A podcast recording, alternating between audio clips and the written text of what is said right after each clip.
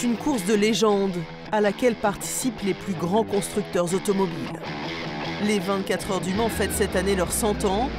Un circuit de 13 km 600, 38 virages, une ligne droite emblématique, théâtre d'exploits mais aussi de drames. Une course qui fascine et qui attire chaque année des centaines de milliers de spectateurs venus du monde entier.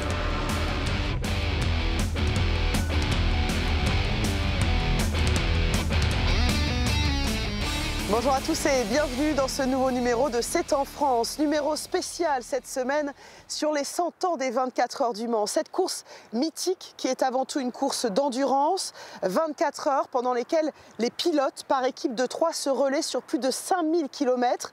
C'est l'équipe qui parcourt le plus de distance qui l'emporte, un défi physique et mental.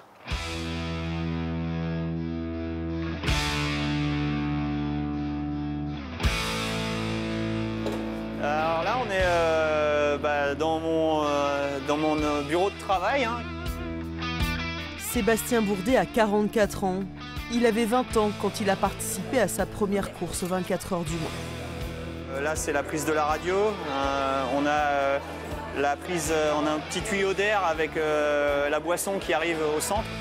Le pilote en est aujourd'hui à sa 16e participation. Bonjour Sébastien Bourdet. Bonjour Natacha. Sébastien, si vous deviez retenir un moment des 24 heures des- du Mans, ça serait lequel? Euh, quand tu passes euh, sous le drapeau à damier et que tu viens de gagner la course. ça, c'est le moment que tu espères euh, visualiser euh, et que ça se transforme en réalité. Qu'est-ce qu'on ressent à ce moment-là?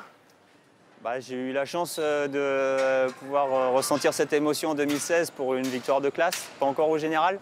C'est beaucoup d'émotions parce que c'est beaucoup d'efforts, c'est euh, beaucoup euh, d'heures euh, d'intensité émotionnelle et, et sportive. C'est vrai que vous êtes des athlètes, hein, les, les pilotes des 24 heures du Mans. Comment on se prépare concrètement? Bon, on se prépare physiquement essentiellement pour, pour être, je dirais, dedans et en- que, que le physique ne soit jamais une limite en fait. Chacun a ses recettes, il y en a qui courent beaucoup à pied, il y en a qui font beaucoup de vélo. Moi, je préfère faire du vélo. Et puis, euh, au niveau, euh, je dirais, caisse, au niveau endurance, il faut avoir une VO2 correcte pour être capable de, durer euh, dans le temps. Euh, On est jusqu'à euh, presque 4 heures dans la voiture sur certaines séquences. Donc, quand il fait chaud, le rythme cardiaque s'envole un petit peu, la température du corps s'envole. Donc, euh, c'est euh, en général des critères euh, un petit peu extra physiques qui rendent la chose un petit peu plus difficile. Euh, Qu'est-ce qui est le plus difficile lorsqu'on conduit pendant 24 heures? Ne pas faire de faute, d'être euh, euh, quasiment à la limite à chaque tour. Parce que maintenant, ça s'est vraiment transformé en un sprint de 24 heures. C'est plus vraiment une course d'endurance où on gère la voiture, on gère ci, on gère ça. Il faut être capable de rouler à 99,9% euh, en en laissant vraiment très très peu. Euh, sachant les aléas euh, sur un circuit comme Le Mans où les vitesses sont élevées et euh, où il y a toujours la possibilité qu'il y ait quelqu'un qui ait une roue dehors et qui mette du gravier sur la piste, qu'il y ait une petite trace d'huile, une petite trace de liquide ou quelque chose. Donc de toujours être au max en étant capable de se donner une toute petite marge de manœuvre pour réagir à quelque chose d'imprévu. Lorsqu'on roule à, plus de 300 km/h, la, la moindre petite erreur, vous le disiez, peut être euh, fatale. Est-ce que vous pensez aux drames qui se sont déroulés sur le circuit des 24 heures du Mans ou justement il faut faire abstraction pour gagner? Je pense que dans toute carrière de pilote, en fait, on est, on est tous un petit peu pareil. Quand l'aspect euh, danger commence à prendre vraiment une, porta- une part importante de- du, du processus de, de réflexion, c'est qu'en général, c'est probablement le signal qui vous dit euh, là, il faut commencer à penser à faire autre chose. Ça fait partie du sport auto. Après, euh, on a quand même euh, une chance énorme, c'est que la sécurité a énormément évolué, aussi bien sur les circuits que sur les voitures dans les, dans les 20 dernières années. Il y a heureusement très peu de fatalités, c'est pas pour ça que ça peut pas arriver. Les 24 heures du Mans, on retient souvent le nom d'un pilote, mais c'est toute une équipe derrière qui travaille. Oui, par voiture, on est aux alentours de, de 20 personnes, mais il peut y avoir euh, énormément d'ing- d'ingénieurs qui sont en remote euh, dans des bureaux externes. On, on voit euh, que le, que le, haut de, l'iceberg. On dit souvent que les 24 heures du Mans euh, sont comparables avec aucune autre course automobile. Pourquoi, selon vous? Son histoire, sa configuration et l'ambiance qui règne avec euh, euh, toutes les nationalités qui sont représentées. On a euh, les campings des Allemands, des Danois, les Français, les Anglais. C'est euh, c'est vraiment une fête euh, comme, euh, comme nulle part ailleurs. Depuis sa création en 1923, la course n'a cessé d'évoluer. Les voitures sont devenues plus rapides et plus sûres. Et au fil des ans, les 24 heures du Mans sont devenues un laboratoire technologique où ont été testées de nombreuses inventions. Pierre Fillon est le président de l'Automobile Club de l'Ouest qui organise la course. Depuis qu'il a 8 ans, il n'a manqué aucune édition. Bonjour Pierre Fillon. Bonjour. Merci de nous recevoir. Euh, comment est née cette course des 24 heures du Mans? Eh bien, elle est née euh, d'une idée un peu folle. Georges Durand, qui est le directeur euh, de l'Automobile Club de l'Ouest, rencontre Charles Farou, un journaliste automobile, et qui dit mais il faut qu'on trouve un terrain pour que les constructeurs puissent venir tester et montrer la fiabilité et la performance de leur voiture. Et ils ont cette idée de faire cette course de 24 heures, euh, qui est un, défi monumental. Vous savez que beaucoup de choses ont été inventées au Mans. Les anti-brouillards ont été inventés au Mans. Les freins à disque euh, qui équipent toutes nos voitures aujourd'hui ont été inventés au Mans. Mais bien d'autres, bien d'autres choses comme l'injection directe et plus récemment euh, des technologies qui permettent de réduire l'empreinte carbone. Euh, pour ces détracteurs, euh, les 24 heures du Mans ont un bilan carbone euh, catastrophique. C'est 24 heures de pollution, disent-ils.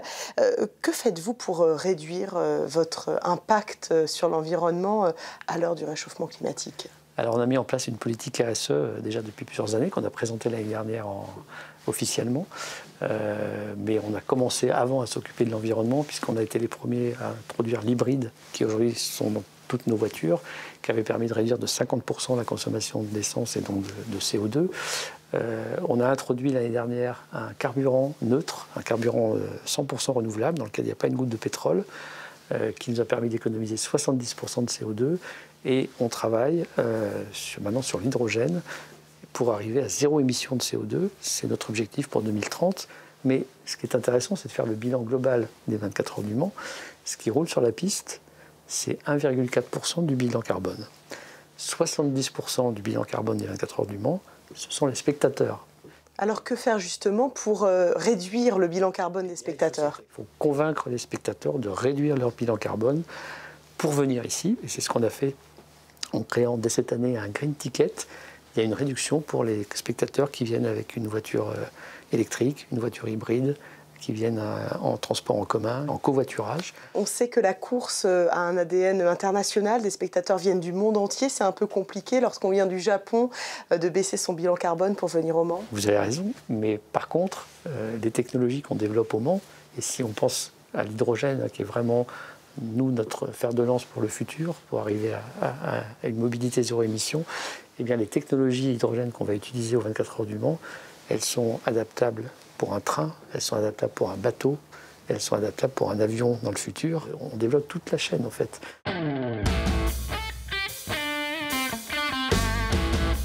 Chaque année, plus de 200 000 personnes viennent du monde entier pour assister aux 24 heures du Mans.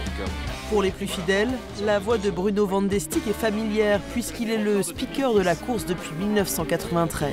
Numéro 7 dans son 173e tour à 2 minutes 13 d'avance sur la Toyota numéro 8. Et c'est très important de le signaler. Bonjour Bruno Vandestick. Bonjour Natacha. Merci de nous accueillir ici dans votre cabine de, speaker. Bienvenue. Merci beaucoup. Alors les, 24 heures du Mans fêtent leurs 100 ans cette année et vous vos 30 ans en tant que speaker.